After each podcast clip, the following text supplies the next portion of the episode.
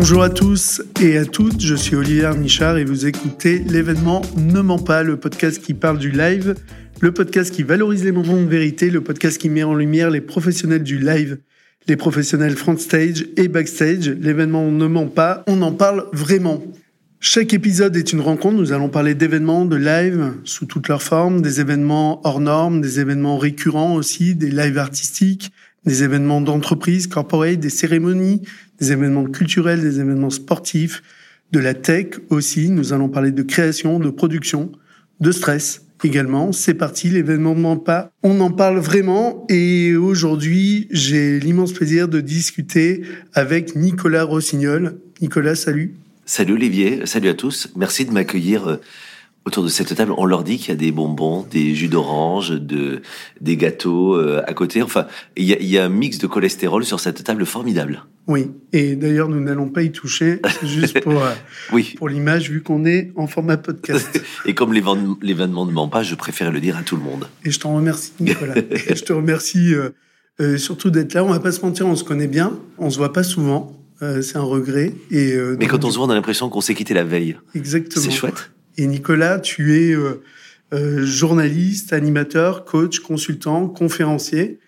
Et pour moi, tu es une personnalité importante, intéressante, qui, moi, m'a marqué le jour où je t'ai rencontré. Ma première question, en tout cas, mon premier lancement, c'est de, savoir qu'est-ce qui fait que aujourd'hui, effectivement, ben, j'ai eu l'envie de de t'avoir euh, face à moi et qu'est-ce qui fait que tu es dans ce milieu de l'événementiel?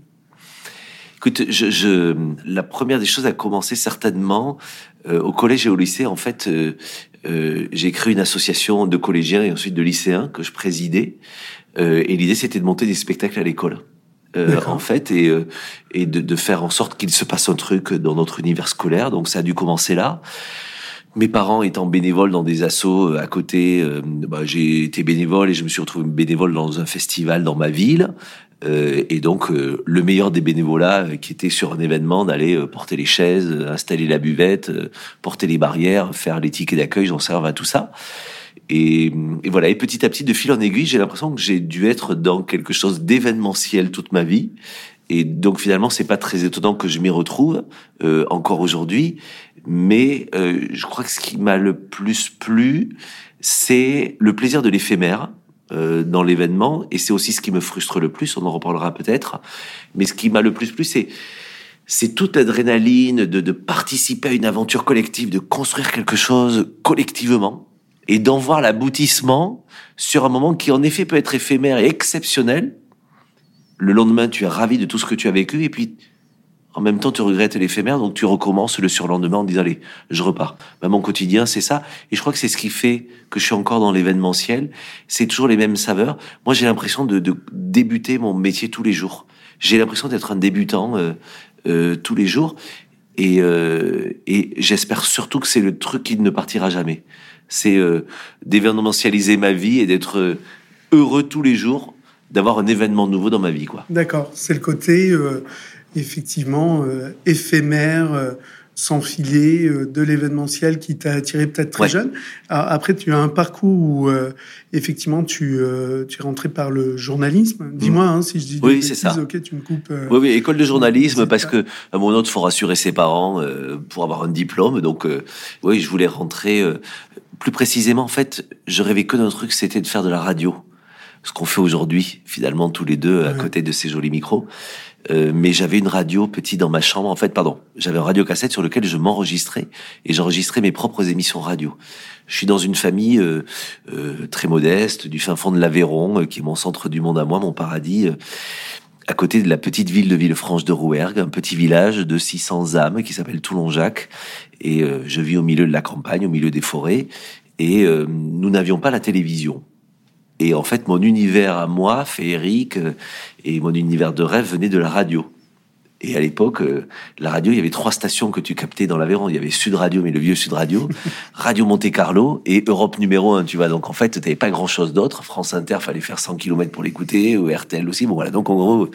Et, et donc j'étais bercé par ça, et puis quelques radios locales. Et, euh, et donc j'avais ma radio dans ma chambre. Et ça a été tellement féerique que je rêvais de faire de la radio. Et donc, pour faire de la radio, je me suis dit que ça ne s'improvisait pas et qu'il fallait, pour le coup, euh, commencer par des études de journalisme. Et donc, euh, j'ai commencé par le journalisme, mais surtout pour me donner, pour apprendre, parce que j'adore apprendre depuis toujours. Et voilà. une fois que je suis rentré dans le journalisme, bah en fait, j'ai tout loupé. J'ai pas commencé par la radio, j'ai commencé par la télé, pour revenir à la radio après. Mais avec ce besoin, donc, ou cette envie de faire passer des messages, de raconter des histoires. Oui, toujours. C'est ça qui t'a qui t'a animé dès le début. Oui, j'ai un papa qui euh, était. Euh, mon père a arrêté l'école à 14 ans. Mmh. Dans ces familles d'agriculteurs, en fait, euh, c'était une autre génération où, euh, après 14 ans, tu avais besoin de ton fiston à la ferme, etc. Et, et voilà, donc mon père avait arrêté l'école à 14 ans, mais en revanche, il voulait que nous, ses enfants, les trois enfants, nous soyons euh, bercé d'apprentissage en permanence. Et en fait, il me lisait des histoires tout le temps. Et en fait, j'ai eu l'impression que euh, c'était la plus belle des choses, c'est les histoires qu'il inventait tous les soirs en s'asseyant au coin de mon lit. Et en fait, il avait une imagination incroyable. Et donc, j'étais euh, nourri de ces histoires-là. Et euh, de l'autre côté, euh, ma grand-mère, chez qui je, je, je, passais le plus clair de mon temps, qui était aussi dans une ferme, qui avait perdu sa vision donc qui ne pouvait plus lire son journal, me demandait de lui lire les histoires sur le journal. Et en fait, comme j'ai lu euh, dès l'âge de 5 ans et que j'ai bouffé des livres et des livres et des livres en permanence, euh, je lisais pour ma grand-mère. Et en fait, entre des gens qui me racontaient des histoires et moi qui les racontais à ma grand-mère, bah, j'ai eu l'impression que c'était le sens de, ma vie, qu'il fallait que je sois dans un récit. Et, euh, voilà. Ben, j'ai trouvé un métier qui me permet de raconter des histoires, ou surtout qui permet aux autres de les raconter. Un métier que, que tu as vécu euh, pleinement, avec énormément euh, d'activités très tôt. donc tu en parlais à la radio, à la télé. Mm. tu peux nous en parler? Parce que tu as vécu quand même des expériences quand pour préparer cette émission, j'ai eu accès à ton CV. effectivement, c'est assez bluffant la diversité des euh, des formats, des, animés, des, émissions que tu as pu euh, animer, auxquelles tu as pu euh, participer. Tu peux nous en parler parce que c'est c'est c'est un préalable à ta vie au sein du live, mais qui est pour le coup, je pense, un socle solide. Je vais même, si tu me le permets, commencer par le live. C'est-à-dire qu'en fait, j'ai cette association à l'école, au lycée, au collège et au lycée. J'anime les événements au collège et au lycée parce que euh, il faut un entertainer qui, qui, qui prend le micro et qui le fait. Mais c'est quoi Sont des pièces de théâtre des... Euh pièces de théâtre, euh, les, le concert de fin d'année ou tous les trimestres, euh, la petite conférence que l'on fait entre étudiants. Et en fait, spontanément, ah, je comme je suis bavard et que j'ai été exclu de beaucoup de mes cours parce que j'étais bavard, euh, mais j'ai jamais été collé, j'étais collé que deux fois dans ma vie, alors que j'étais viré toutes les semaines de ma scolarité de cours parce que j'étais trop bavard. Et les profs me disaient, mais on peut pas te coller parce qu'on a rien à te reprocher. Mais juste, euh, arrête de parler, arrête. Et je posais des questions en permanence. J'étais pas que bavard, en fait, je posais énormément de questions aux profs. J'étais trop, trop curieux, enfin curieux, trop, je sais pas si on l'est trop. Et bon, bref, et, donc euh, j'animais beaucoup de choses. Et donc dans euh, les associations de ma ville ou dans le festival dans ma ville, bah, euh, à un moment autre, comme j'étais bénévole, on m'a dit mais tu peux pas venir animer sur scène puisque on a des artistes qui viennent, etc. Donc j'ai commencé à animer, mais à 17 ans, 18 ans sur scène. Bon, mais pour rendre service, en fait. Et puis, euh, et il se trouve que à 18 ans, j'ai quitté ma province, bien décidé d'empoigner la vie, le cœur léger, le bagage mince. J'étais certain de conquérir Paris. J'arrive pour mon, mon école de journalisme à Paris. Mais alors, attends, je suis obligé de rebondir. la première fois que tu montes sur scène pour euh, faire l'animation ou la présentation d'un festival, tu ressens quoi? Je fais partie de cette majorité de gens qui ont peur de parler en public. J'ai le trac tous les jours. Euh, on en parlera peut-être tout à l'heure, mais, euh, mais j'avais peur. Mais concrètement, sur les premières expériences, quelles sont-elles? Il y a toujours euh, un mini pourcentage de chance. Je, ne dis jamais aux gens qu'ils ont de la chance, parce que je pense que la chance, ils sont allés la chercher, que ça se provoque. il y a forcément une part de chance, mais tout le reste. Moi, ma part de chance, en fait, je suis dans mon école de journalisme. Je fais un stage en radio. Je croise dans le couloir un pote de la première année. Salut Greg, salut Nico. Euh, Greg, qu'est-ce que tu deviens? Oh, il dit, oh, j'ai un stage de merde dans une boîte. ils font de la télévision. Euh, moi, je vais être DJ. Euh, pour une chaîne qui existe même pas encore, moi, je vais être DJ. Pour du contenu, j'y comprends rien. Moi, je vais être DJ. Et toi, Nico? Ah ben, j'écoute, moi, je viens de demander à l'école si vous voulez bien me reprendre. Euh, mais en revanche, j'ai rien. Ah, il me dit, tu peux me rendre service, est-ce que tu prendrais pas mon stage Je dis, ben, je le prends ton stage. Et à l'époque, c'est payé, euh, je sais pas quoi, 500 francs, tu vois. Ouais, et, et, donc, en gros, euh, je, je- il me dit, viens avec moi. Donc, l'après-midi, on se pointe dans la boîte de prod, qui était la plus grosse boîte de prod européenne hein, de, de, de télé, qui s'appelait Glem Productions. Et, euh, et en clair, euh, il dit à sa chef de stage, euh, écoute, euh, en fait, je, je, je me casse. Alors, il se fait pourrir. Et je suis dans le couloir. Il dit, oui, mais attends, j'ai mon remplaçant dans le couloir. Et moi, j'arrive euh, dans le couloir. euh, Bonjour, madame. euh, bon, écoute, je veux pas savoir ni quand ni pourquoi. Tu t'assois, il va t'expliquer et tu fais son boulot. Premier accueil super froid. Depuis, ça a été, ça a été une idole pour moi cette femme. Mais voilà. Et donc, j'ai commencé là. Et il se trouve qu'au bout de 15 jours, 3 semaines de stage, la boîte de prod donc produisait l'émission sur laquelle je travaillais pour France 5, la chaîne qui n'existait pas encore. Jean-Marie Cavada était en train de créer cette chaîne-là. On préparait une émission pour cette future chaîne-là. Et on m'a dit, euh, on va faire une fausse émission pour voir euh, techniquement comment ça se passe, tester le décor, le machin, blabla. Donc, puisque c'est une fausse émission qui ne sera jamais diffusée, bah, euh, toi, le stagiaire, t'as qu'à jouer l'étudiant sur le plateau. Un journaliste a joué euh, je sais pas quoi, un autre a joué je sais pas quoi, là. Et donc, moi, j'ai joué l'étudiant sur le plateau. Et c'est à la sortie que, sortant de la régie technique, je vois le producteur de l'émission et Jean-Marie Cavada qui allait créer cette chaîne et qui disent mais euh, mais vous êtes qui vous? Vous sortez d'où? Je dis bonjour, je m'appelle Nicolas, moi je suis stagiaire. Ah non mais euh, vous parlez facilement. euh, J'en cherche moi pour France 5 des euh, des des des, euh, des animateurs. J'ai ah, j'ai dit mais non non, moi je veux faire de la radio et puis je suis que stagiaire. euh, déjà syndrome de l'imposteur. Il dit mais je m'en fous. Il dit moi je cherche des des nouveaux talents donc viens passer un casting demain. Ah non non. Ah ben si si, tu vas et mon producteur qui dit euh, je vous connaissais pas le stagiaire mais vous y allez de suite hein. Donc je vais passer le casting. Et puis à la sortie du casting, euh, il se trouve que sur je sais pas combien de personnes, euh, Cavada me dit bah c'est bon. C'est vous. Mais je dis c'est moi pourquoi? Pour faire le ménage, la vaisselle, le repassage. Ah non non, pour animer une émission tous les matins sur France 5. Tu te souviens de ton premier jour? Ah oui oui. Et alors? Bah, euh, Le premier jour est en direct? Le premier jour est en direct et euh, il y a une styliste qui me dit on va vous habiller comme ça. Donc en fait on te déguise. T'as maquilleur, coiffeur qui viennent alors que t'as jamais pris soin de toi. Enfin 18 ans tu t'en fous quoi tu vois. C'est euh, et, et, et voilà donc on te maquille, on te coiffe, on t'habille. à, à- à 18 ans, tu as le luxe de pouvoir euh, t'en moquer, effectivement. Oui, eh, totalement. Oui, oui, c'est vrai. Après, il y a une période où tu t'en, voilà, et après Voilà. tu t'en fous, après- 40 ans, tu t'en fous. Et voilà. Et donc, euh, ce jour-là, euh, on te jette sur le plateau. Je, je crois que j'ai jamais revu ces images. Je sais même pas si je les ai quelque part. Parce que la chance de, de, de, de ne pas avoir euh, été élevé au- en regardant la télé, c'est que t'as même pas le réflexe de magnétoscope à l'époque ou de quoi que ce soit, donc tu t'en fous. Voilà. Bon, bref. Et en gros, euh, je, je, je crois que j'ai pas revu ça, en tout cas ce premier jour, mais euh, j'ai des souvenirs, ouais. J'ai des souvenirs de ce de ce plat que tu dégustes avec beaucoup d'amertume. Tu commences par l'amertume, le aigre, l'acide de, de ton trac de ce moment-là, et en revanche, ça te laisse un goût mais sucré, suave après, d'avoir dépassé tes limites. Il y a une part d'égoïsme là-dessus. C'est qu'en fait, il y a un truc qui m'a toujours été très très utile, qu'il est toujours, c'est que à partir où tu animes dans un studio télé, que tu parles en fait à 14 caméras, il y a trois cadreurs derrière tes caméramans qui sont juste des potes, Bien mais sûr. tu pas. En fait, moi, j'ai pas du tout l'impression de parler euh, à un million de personnes, puisque je parle à des engins qui sont posés sur un plateau. Et donc, je me suis jamais mis la pression là-dessus. Ouais, je comprends. C'est une chance que tu aies, toi, dans ta manière d'aborder les choses, euh, eu ce biais-là. Et pour autant, pour la majorité des gens, c'est euh, un stress qui, euh, qui paraît insurmontable.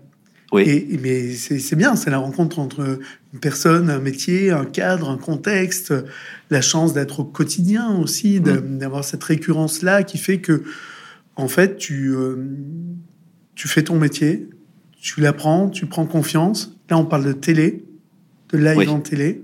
Et la radio, dans tout ça, tu me disais tout à l'heure que Je visais ta la radio. c'était la radio. Ouais. Tu te retrouves à faire de la télé. Ouais. T'es content, Oui, très.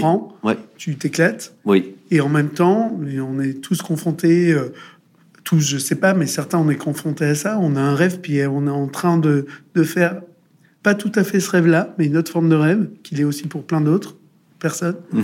Et euh, quelle est la place de la radio à ce moment-là, vie Euh, elle, elle revient très tard après. Malheureusement, j'aurais rêvé d'en refaire à ce moment-là, mais mais euh, la télévision m'occupe euh, 7 jours sur 7. D'abord parce que j'ai euh, un job 7 jours sur 7, c'est euh, Euh, pas- une formule ou c'est non, c'est non, non, c'est vrai. Euh, c'est vrai. Pas 7 jours sur 7 à l'antenne parce que on était une petite équipe. Donc, euh, moi, j'étais la semaine et il y avait des gens qui animaient le week-end. Euh, mais 7 jours sur 7 parce que le week-end, je préparais les émissions de la semaine d'après. Et en fait, tu as un âge où tu t'en fous des horaires. Enfin, tu as la chance de faire, d'être payé pour un truc dont tu n'imagines même pas que ce soit un boulot. Donc euh, tu fais tu fais ce truc là et je vis ça toujours et c'est ce qui m'importe encore aujourd'hui et comme depuis tout petit je vis ça en équipe à chaque fois. J'ai une équipe de dingue à mes côtés à ce moment-là, Euh, mais euh, on était tous aussi jeunes les uns les autres, on était tous aussi inexpérimentés. Jean-Marie Cavada nous avait dit un truc. Écoutez, on monte la chaîne, sauf que vous êtes de 8h à 10h et moi de 8h à 10h j'ai mes réunions. Donc, je vous fais confiance pour que l'émission soit bien et que derrière, ça apporte du sens. Mais la chance, c'est qu'en fait, nos patrons ne regardaient pas. 8h, 10h, c'est ton petit déj de boulot, tu vois, où c'était les réunions avec toutes les équipes. Donc, en gros, nous, on avait une liberté de folie et on en a un peu abusé parce que euh, de temps en temps, tu leur disais, euh, ah oui, au fait, euh, demain, il y a le Dalai Lama qui vient. Ah bon, mais on va peut-être descendre. Donc on- ils faire les washi washa, les copains. Mais, mais sinon, euh, j'invitais. euh, j'ai fait ma culture à ce moment-là. Je me suis dit, je veux raconter des histoires et j'aimerais interroger les gens pour raconter des histoires qu'on ne m'a toujours pas racontées. En clair, j'allais chercher en fait les conteurs euh, que je n'avais pas eu la chance d'entendre. Et les conteurs que j'avais pas eu la chance d'entendre, en fait, euh, c'était les réalisateurs du moment, les écrivains, les prix Nobel, euh, les euh, présidents de la République, le Dalai Lama, les, et en fait les artistes. Et en fait tous les gens que j'aurais aimé entendre me raconter des histoires, bah, je les invitais. En fait, en train de, de m'emmener euh, via tes, tes histoires sur euh, justement le champ de, de la curiosité. Oui. En fait, et, et effectivement, c'est ce qui est formidable dans, dans nos métiers. hein. et là, je parle des métiers au sens large, Oui, euh, du live, de, de ceux qui racontent des histoires, que ce soit euh, à la télé, à la radio, euh, ou, ou sous d'autres formes, sur des podcasts, sur, des, sur Twitch ou, ou, ou ailleurs aujourd'hui.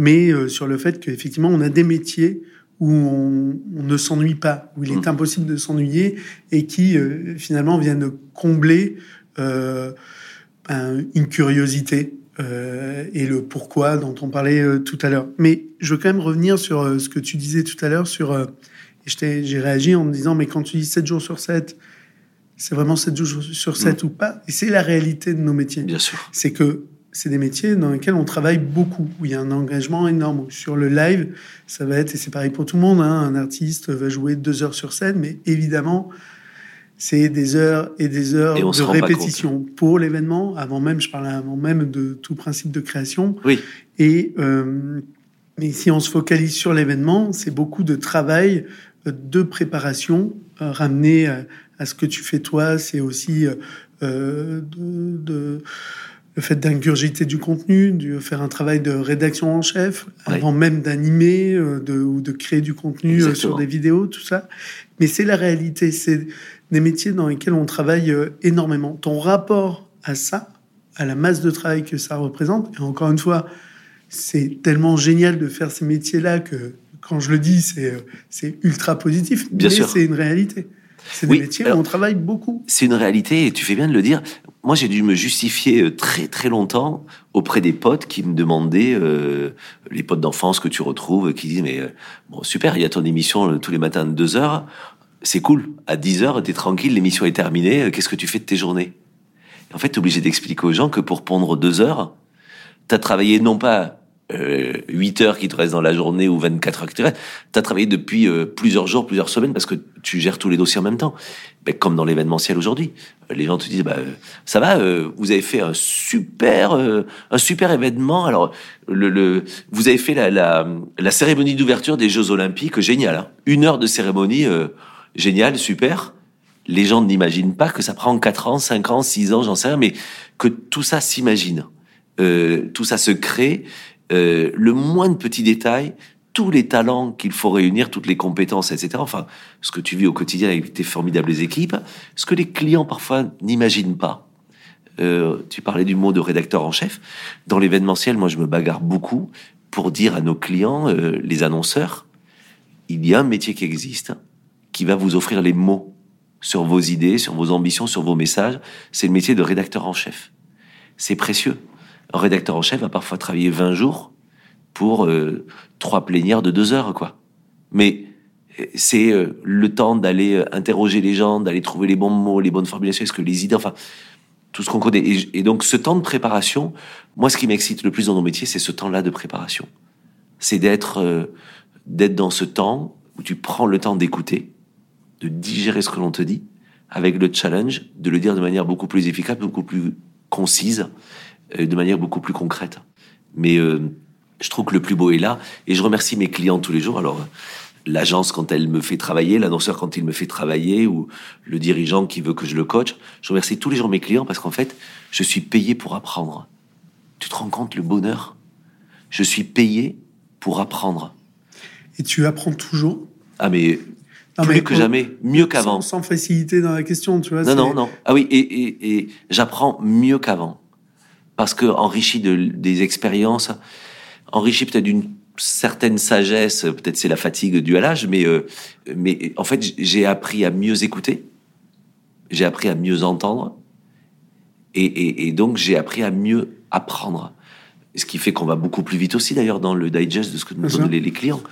Mais ouais, ouais, vraiment. La semaine que je viens de terminer là, ou les 15 jours, euh, euh, t'es euh, trois jours avec euh, les légendes du sport français parce que j'anime les étoiles du sport. je remonte à Paris parce que j'anime le l'organisme Citeo qui, qui, qui est l'organisme qui s'occupe du recyclage de nos papiers et, qui est en train de nous, nous réapprendre le upcycling. le lendemain, je coach des dirigeants chez L'Oréal et là on parle de luxe. le surlendemain, je suis en train de coacher des gens dans un labo pharmaceutique. Enfin, t'imagines, tu passes euh, du coq à et puis après la semaine d'après j'enchaîne avec euh, trois jours avec Toyota qui nous parle de ses nouvelles marques. Tu fonces de Toyota avec la coopération agricole. Donc c'est tout le monde agricole qui se réunit. Et ensuite, tu te sauves chez SNCF parce que tu as un séminaire SNCF.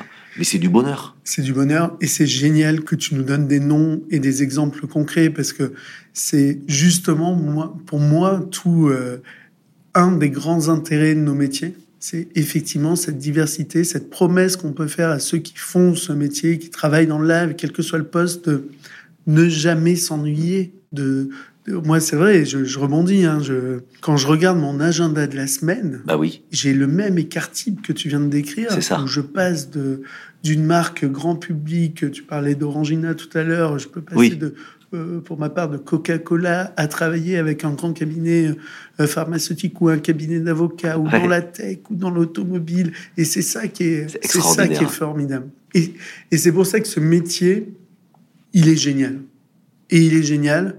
Et pour le, pour qu'il reste génial, on a besoin de le soutenir. Et pour le soutenir, on a besoin de témoignages comme le tien pour donner envie et pour que les gens euh, se, aient des figures euh, tutélaires, des, des, incarnations dans lesquelles ils puissent, euh, ils puissent se reconnaître. Et du coup, depuis tout à l'heure, on parle de, de ton parcours, pardon, avec la télé, la radio. Au tout début, tu, tu montes des, des festivals, tu participes à des festivals, et puis quand même, moi, je te connais aujourd'hui et tout le milieu de l'événementiel te connaît comme euh, journaliste, comme animateur, comme coach, qui sont des métiers très concrets, comme euh, consultant euh, stratégique, comme conférencier sur des grands événements, qu'ils soient corporate, grand public ou autres. Tu vas nous raconter. Mmh. Toi, ton rapport à cette forme de live, quel est-il aujourd'hui? Comment tu décris ton métier? Comment tu vois ton métier Comment tu l'analyses entre aujourd'hui, effectivement, avec ton expérience, et euh, peut-être euh, la réalité de ce métier il y a déjà 10 ans ou 20 ans Ce métier change de plus en plus, pour moi, dans le bon sens, justement parce qu'il s'intéresse de plus en plus au sens. En fait, euh, j'ai toujours vécu le live comme dans mon job à moi, je dois être un facilitateur pour que des gens puissent transmettre des messages d'un côté, et de l'autre pour que d'autres soient en capacité de les capter et de bien les recevoir. Moi, je suis au milieu. Je suis au milieu parce que une marque qui a besoin, ou un dirigeant avec ses managers, ou une marque avec son, public, ont besoin de faire passer ces messages. J'arrive avec plein d'autres compétences autour pour euh, d'abord les définir. Qu'est-ce que vous voulez dire? Qu'est-ce que vous voulez que les gens retiennent dans vos messages? Mais qu'est-ce que les gens auxquels vous allez parler attendent aussi de vous? Quelles sont les questions qui se posent? Quelles sont les questions qui fâchent? Quelles sont les rumeurs, d'ailleurs, autour de la boîte, par exemple, autour de la marque? Quelles sont les idées reçues? Listez-vous toutes ces questions-là. Et donc, tu fais ce, travail de, de faire péter toutes les coutures de gens qui disaient, bon, voilà, nous, on avait demandé, il sera comme ça, comme ça, comme ça, comme ça. J'y attendais. Ne, ne, ne fermez pas encore la fermeture éclair. Laissez ouvert. Rentrons là-dedans toutes les questions, toutes les attentes, tout ce qui dit, ouais, etc. Donc, d'ores et déjà, c'est essayer de réfléchir à tout ça. Une fois qu'on sait tout ça, qu'on sait le sens que l'on veut donner, l'objectif de l'événement, derrière, on dit, OK, très bien, c'est magnifique fouillis. Ben, maintenant, on va le ranger. Et on va l'écrire. Le métier de rédacteur en chef arrive à ce moment-là. OK, ben, on va mettre les mots sur tout ça, on va mettre de l'ordre là-dedans, etc. Et puis, une fois qu'on a les mots, comme on n'a pas envie de vous laisser seul en scène, euh, perdu, et que le message, en fait, ne passe pas parce qu'il aurait été mal interprété, on va vous coacher. On va vous apprendre. Mais coacher, attention, hein. on va vous apprendre à être vous-même. Surtout, refusez tous les gens qui veulent vous apprendre à jouer un rôle. Quand les gens m'appellent en coaching, euh, me disent j'aimerais ressembler à ça ou ça. J'ai dit, bah, écoutez, euh, moi, je suis pas maquilleur, je suis pas accessoiriste et, et je vais pas vous déguiser. Je vais d'abord faire en sorte que vous soyez vous-même. Et donc, le coach, il doit venir apprendre aux gens à être eux-mêmes et à mieux porter les messages et à mieux les interpréter aussi. Et une fois que tu les, que tu les as pensés les messages écrits et coachés, ben derrière, tu as un animateur qui vient porter les plats. Moi, je suis Aveyronais. Hein. J'ai raté ma vie. Je suis le seul Aveyronais qui a raté sa vie. Ils ont tous des bistrots à Paris. Euh, celui d'en face, il est Aveyronais, je pense. Il t'escroque avec des cafés à 15 balles. Ben moi, j'ai échoué journaliste, tu vois. Donc, euh, mais je porte les plats. Et donc, sur scène, j'ai plein de plats et je viens les porter. Et je fais en sorte de valoriser le travail de la cuisine, mais faire en sorte aussi que le public qui va les déguster, ces plats, commence à les apprécier les connaissent, et les connaissent bien on est des épicuriens. Le gars, le, sommelier qui vient te proposer une bouteille de vin, moi, s'il me raconte le territoire où était cultivé le vin, la vigne, le caillou, qui, enfin tout ça, ça me parle. Ben, je vais raconter ces histoires-là. Et surtout, je vais m'assurer pour terminer à la fin que les gens aient surtout bien retenu ce que l'on voulait ensemble qu'ils retiennent. Merci, parce que ce que tu dis, euh, moi je t'écoute, je réagis pas, euh, je suis. Je suis trop bavard, pardon. Non, non, c'est pas ça. C'est même pas que je suis bon élève, c'est que je suis, je suis pris parce que parce que tu racontes, mais ça me ça m'évoque des questions, en tout cas des des ouvertures sur sur des sujets. Le podcast, il s'appelle l'événement ne ment pas. Oui. Donc l'événement ne ment pas, c'est euh, de dire que le format événementiel, c'est un moment de vérité. Oui. Hein, euh, notamment sur le fond. C'est-à-dire que c'est l'occasion d'avoir un discours authentique, et c'est ce que tu racontais, c'est que tu travailles tes, euh, tes sujets, tu dépoussières, tu, tu disais, euh, voilà, je, je, ne ferme pas. Euh, la fermeture sur l'éclair, voilà. Voilà, la fermeture éclair, on la laisse ouverte. Il faut que que tout soit dit, et après, ce contenu-là, justement, le plus vrai possible, le plus ouvert possible, on va le structurer. Ça, c'est une partie qui qui m'intéresse et que je trouve intéressante pour les gens qui vont nous écouter. C'est-à-dire que effectivement, le format live, hein, sans filet, fait que c'est l'occasion d'avoir un discours euh, sincère. C'est même, euh, moi, je pense, un devoir. Et, euh, je et finalement, aussi, ouais. le bénéfice de ce média, qui est de d'être dans un discours authentique, donc vrai, donc inattaquable. Je suis convaincu là-dessus. Hein. Dans, le, dans le rapport scène-salle, ouais. que ce soit d'un dirigeant, d'un artiste, auprès de son public. Je et... me permets juste de dire une chose, Olivier, parce que ce que tu dis est très juste, et ça va même boucler ta question précédente à laquelle j'avais oublié de répondre, comme quoi tu es un excellent journaliste. En fait, l'événement ne ment pas. Et en tout cas, s'il l'a fait par le passé, il ne peut plus le faire aujourd'hui. Et pourquoi je parlais de ce sens du contenu, etc., c'est qu'aujourd'hui, le public est au courant de tout avant tout le monde, parce que les réseaux sociaux, parce que la libération de la parole, parce que tout le monde peut tout dire et, et, et n'importe quoi, mais surtout des choses bien. Et donc, à un moment ou à un autre, euh, les, les gens que l'on accompagne dans l'événementiel, même s'ils voulaient masquer quelque chose, euh, on leur explique immédiatement que ça sert à rien de mentir, ça va se voir, ça va se savoir, et tout ce que vous direz sera retenu contre vous. Et à partir de ce moment-là, ben, on est arrivé, et c'est pour ça que je terminais en disant que ça répond à ta question précédente, c'est que l'événementiel d'aujourd'hui, pris dans les tenailles de ces euh, réseaux sociaux, de, ces, de cette info qui arrive, mais on est abreuvé d'infos en permanence, mais ça a une vertu, c'est que ça pousse les gens à dire les vérités, ou en tout cas à ne pas mentir. Je fais bien le distinguo entre les deux, et donc à être authentique. Je suis d'accord avec toi, et ça me permet également de dire le, deuxième point, quand tu disais, euh, et après quand j'accompagne un dirigeant ou un, un COMEX ou, qui que ce soit, et que je les coach, euh, de leur dire, attention, vous ne jouez pas un rôle, soyez vous-même, c'est aussi, quand on tient un discours authentique, on peut être authentique, être soi-même, et que c'est comme ça que les que les messages euh, passent bien euh, oui, oui. vis-à-vis de l'audience. Oui, parce que euh, l'événement ne ment pas non plus, dans le sens où il permet de voir ce qu'est réellement une personne. Mais pour que cette personne se sente à l'aise d'être elle-même, elle doit, elle doit justement être accompagnée. Je fais énormément de coaching de dirigeants, de personnalités, de ministres, etc. Et, et chaque fois, euh, je leur dis une chose, je ne vais surtout pas vous rendre parfait, parce que euh, je sais pas si ça existe d'ailleurs d'être parfait, mais j'imagine que si ça existait, les gens parfaits devraient être très chiants. Donc en gros, euh, je vais surtout voir qui vous êtes réellement. Et ce qui va m'intéresser, ce sont vos points forts, mais aussi vos imperfections. Il y a plein d'imperfections qu'on va garder. Et puis, dans l'événementiel, on sait, évidemment, l'événementiel professionnel, tout est préparé, c'est calculé, et pour autant, que ce soit un artiste sur scène où il y a quelque chose, un élément extérieur qui vient perturber, ou un dirigeant qui va buter sur un mot et sur lequel toi, je sais, avec euh, ta facilité, avec ton expertise, ton expérience, ton, ton, humour aussi, tu vas profiter de ce couac-là pour rendre la personne sympathique ou pour rebondir ou pour créer justement un effet dans la salle. Qui et jamais pour l'humilier, c'est bien que tu le dises. Non mais euh, c'est toi qui le dis. Pour rassurer les gens, mais jamais les humilier, jamais. Mais, mais, bien sûr. Mais tu vois, c'est aussi ça le live, quoi. C'est qu'on est sans filet. Bien sûr. Il se passe des choses et c'est parce que ça a été bien préparé et qu'on est vrai et qu'on joue pas un rôle que, ok, tout se passe bien. Mais oui. Et on va le raconter. Moi, je t'ai vu. Hein, J'ai le souvenir la première fois que je t'ai vu. Je t'ai vu de nombreuses fois.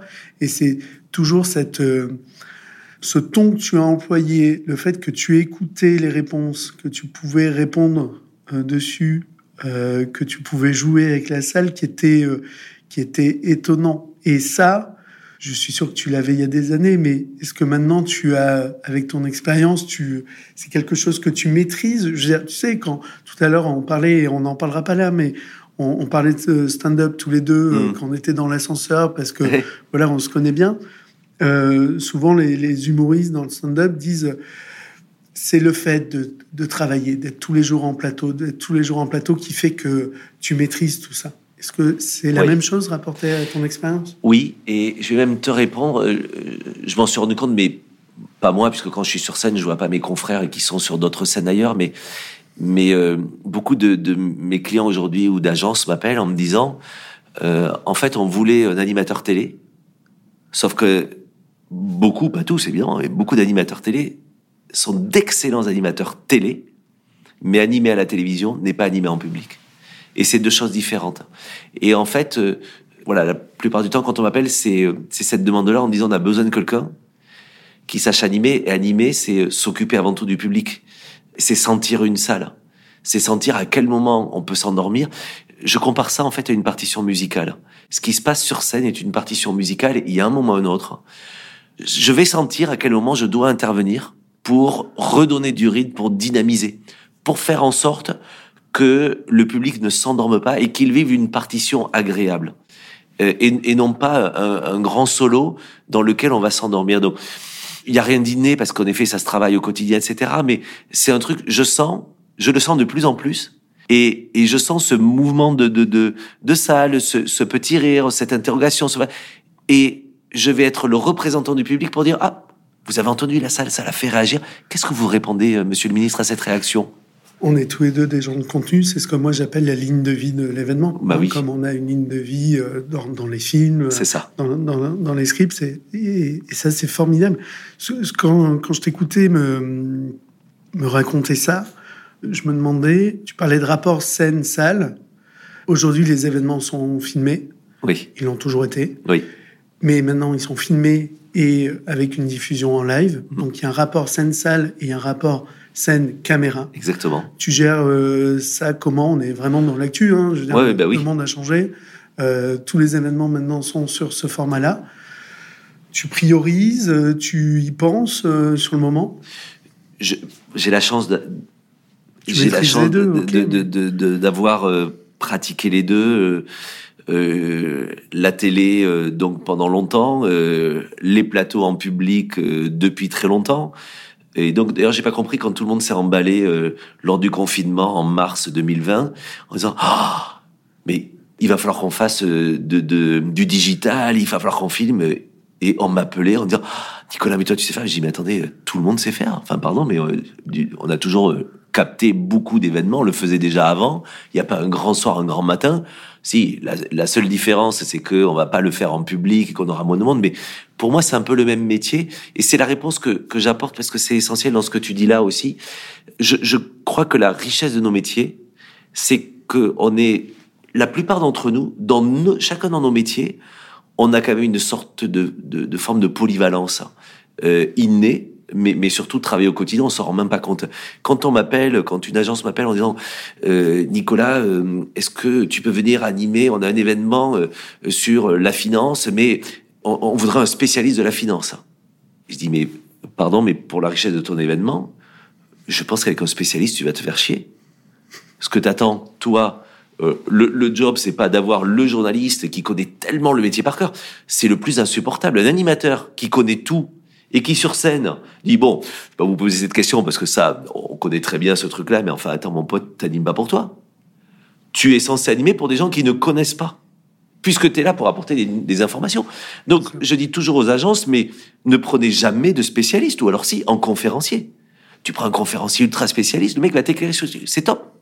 Mais pour animer, tu prends quelqu'un qui justement est super polyvalent. Alors, il se trouve que ça va faire 30 ans d'expérience bientôt, bah, qu'en 30 ans, euh, j'ai eu la chance euh, de traiter chacun des sujets euh, peut-être euh, 50, 100 fois.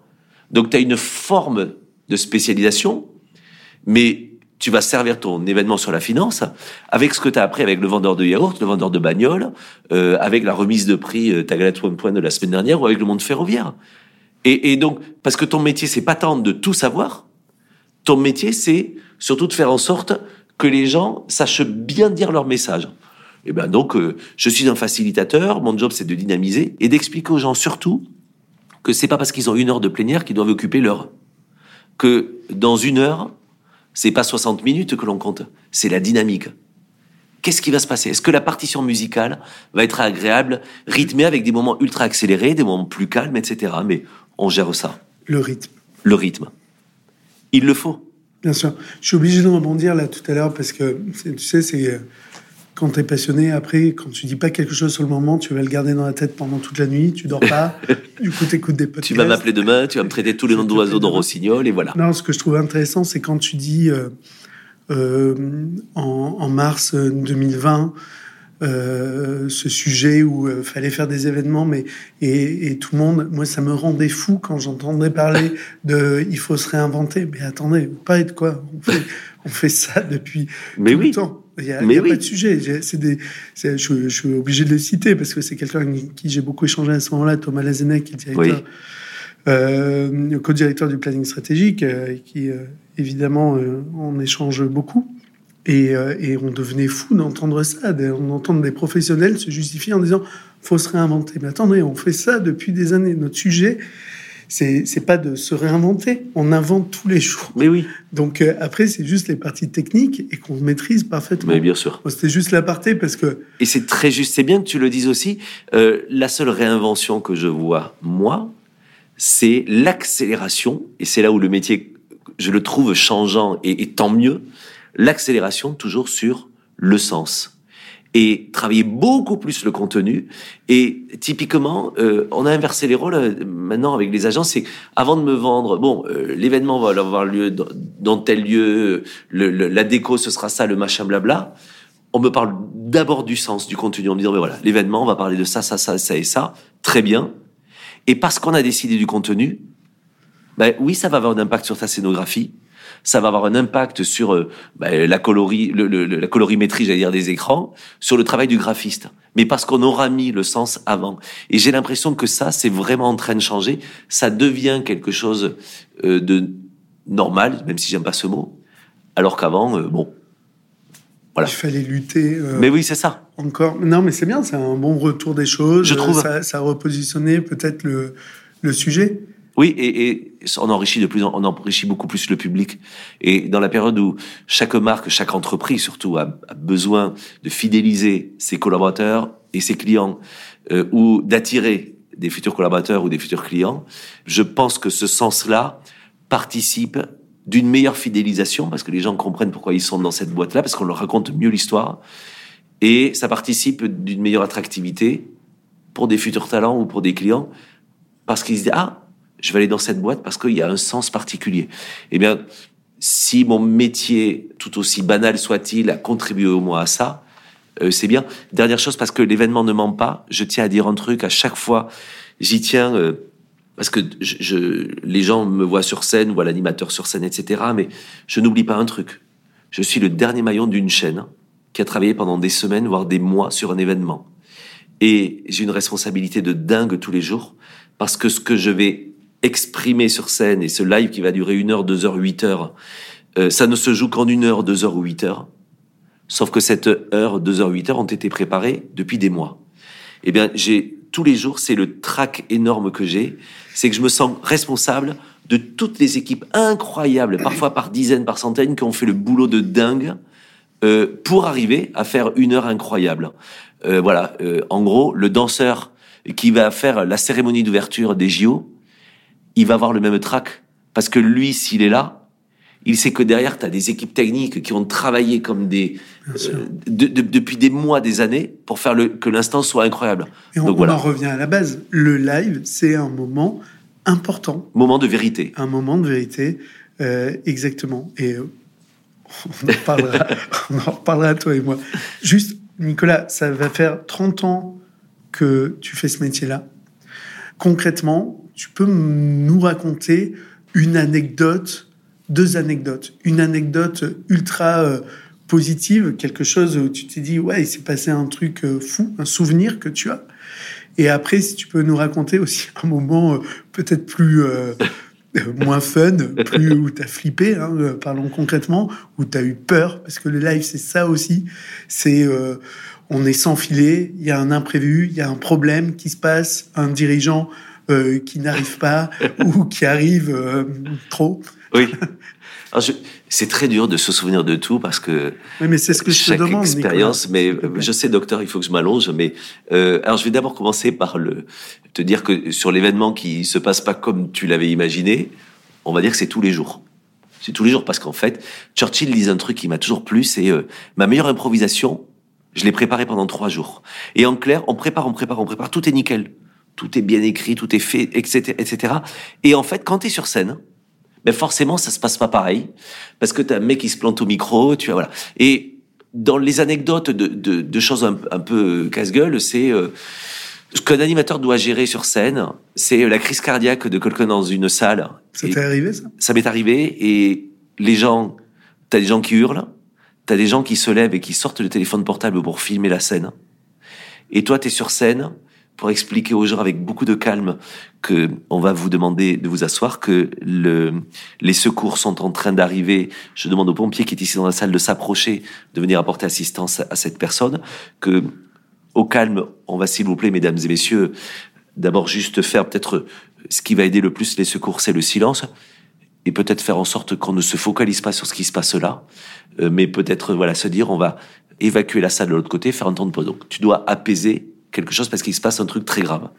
Ce qui est intéressant, c'est le rapport à la voix. Tu vois, je t'écoutais de suite. Énorme. Je trouve qu'il y a une voix qui est qui est posé, enfin que tu as une manière de, de, dire ça. Je te jure, je, alors quand on, est ok dans le studio, je, je regardais s'il y avait personne qui a une crise cardiaque. Mais c'est un outil incroyable la voix, donc ça sert là. Ça sert à calmer quand j'animais. Je me souviens il y a quelques années, euh, c'était pas l'actuel gouvernement, mais c'était euh, euh, quelques années avant. je me retrouvais avec tout un gouvernement sur scène, animé donc un événement grand public, et puis tout d'un coup des militants qui montent sur scène. Alors la sécurité débordée, des militants montent sur scène avec une bâche énorme, avec je sais pas quoi dans les mains, et tu le sais pas à ce moment-là. Et là, des gens qui viennent hurler et c'est avec calme aussi que tu dois gérer quelque chose qui n'est pas du tout prévu et évidemment que tu n'as jamais répété dans ta vie. Mesdames et messieurs, il y aura un temps euh, tout à l'heure d'expression de la salle, de questions. Il n'y aura pas de tabou, pas de langue de bois, mais c'est pas maintenant. Et sur scène, je suis le patron et je vais donc vous demander de descendre. Je vous donnerai la parole tout à l'heure, mais d'abord, il y a du contenu, il y a quelque chose qui est privé, etc. Vous aurez la parole. En fait, tu dois montrer que tu maîtrises le truc, que c'est pas aux autres de faire la loi parce que à un moment donné, tu rentrerais dans une sorte de manque de respect sur plein de choses. Mais le respect, il est aussi de mon côté quand, après, je dis, voilà, maintenant c'est la séance des questions-réponses, je vous l'ai promis. On va vous écouter. Quelles sont vos récriminations? Qu'est-ce qui ne va pas? Et allez-y. Je pense que la meilleure des choses dans, nos métiers, euh, c'est le calme. Ça sert à rien de jeter de l'huile sur le feu. Moi, je déteste la polémique sur scène. Donc, je suis pas là pour. Euh, j'aime pas vociférer. J'aime pas euh, balancer des saletés à la tête des gens parce que je trouve que c'est pas du tout notre métier. Euh, et, que le premier maître mot, c'est le respect. Et donc, les pires des situations que j'ai vécues, je pense que c'est avec respect, avec calme que je les ai gérées. Et les plus belles situations, c'est vraiment pas de la langue de bois, mais c'est euh, pratiquement toutes les semaines. Moi, j'ai un quotient émotionnel euh, déglingué, en fait, qui explose. Donc, je suis ultra sensible. Et c'est peut-être pour ça aussi, d'ailleurs, que je vis très très bien ce métier et que je ne pourrais pas supporter que l'événement mente parce que je suis euh, dans l'émotionnel et puis j'ai pas beaucoup de filtres, donc euh, je fais en sorte que la vérité euh, sorte. Voilà. Mais tu sais, les émotions, c'est quand tu as un dirigeant très froid. Je pense à quelqu'un que j'ai vu il y a pas longtemps, un dirigeant très froid, qui est pas chaleureux naturellement et qui pourtant n'a pas démérité. En fait, il a fait un boulot de dingue. Il a redressé sa boîte. Il a des résultats incroyables. Sauf que il avait, il n'a pas voulu être coaché. Il le dit de manière très froide. Et à la fin, ce qui aurait pu être une ovation incroyable, spontanée du public, ne l'est pas. Parce que le mec, froidement, en fait, il assume d'avoir fait des résultats, mais incroyables, mais sans y mettre un pet d'émotion. Mon job à moi, à ce moment-là, c'est d'amener l'émotion que lui n'a pas su amener. Et donc, tu vas être, tu vas improviser immédiatement pour valoriser ce qui a été dit, pour valoriser la personne qui l'a porté, et en expliquant que non, ce n'est pas aussi froid que ça, et que l'émotion a lieu d'être, et que quand tu fais naître toi cette émotion, quand tu trouves les mots que l'autre n'a pas trouvés, et quand tout d'un coup, à travers tes mots, à toi, la salle se lève, fait une ovation, mais de folie au dirigeant, et que ce dirigeant froid est en train de te regarder avec les larmes aux yeux, t'as compris que l'événement ne pouvait pas mentir. C'est un métier. Ce que, que tu viens de décrire, c'est un métier. C'est comment mettons en scène par euh, la maîtrise du contenu, par la mise en scène de ce contenu, qu'il soit à l'oral euh, ou via des artifices, parce que l'événementiel, c'est aussi ça. Mais comment on, se, on utilise le format événementiel pour faire naître une émotion euh, qui n'est pas feinte en plus, qui est réelle. Exactement. Voilà. Et justement, la, la, mettre en scène pour avoir euh, ce sentiment bah, partagé par toute une audience ensemble sur, sur un site. Tu es président fondateur bénévole de Tout le monde contre le cancer. C'est une association, ça vit évidemment toute l'année. Puis il y a un moment phare, il y a un événement. Il y en a plusieurs dans l'année, de différents formats. Euh, on, peut en parler ou pas? On en parle avec grand plaisir. Ok. Euh, tu fais vivre, euh, enfin encore une fois, tu sais à quel point je suis admiratif de ce que tu fais, mais concrètement, tu le fais vivre cette association via des événements. Un événement important qui est diffusé euh, sur W9 M6, mais euh, également de multiples événements, plus de proximité tout au long de l'année. Mais si je parle de la grande cérémonie de Tout le monde contre le cancer, comment tu le vis toi? Parce que là, pour le coup, tu as un rôle qui est euh, bah, qui explose quoi, sur ce, qui est multiple. En fait, D'abord, euh, merci de parler de l'association et, et j'en profite pour remercier, pour te remercier, pour remercier les équipes de Live by GL qui euh, nous accompagnent depuis des années parce que j'avais compris euh, dans le monde associatif que une association ne pouvait bien se gérer que si elle était gérée aussi avec des compétences professionnelles de tous les côtés.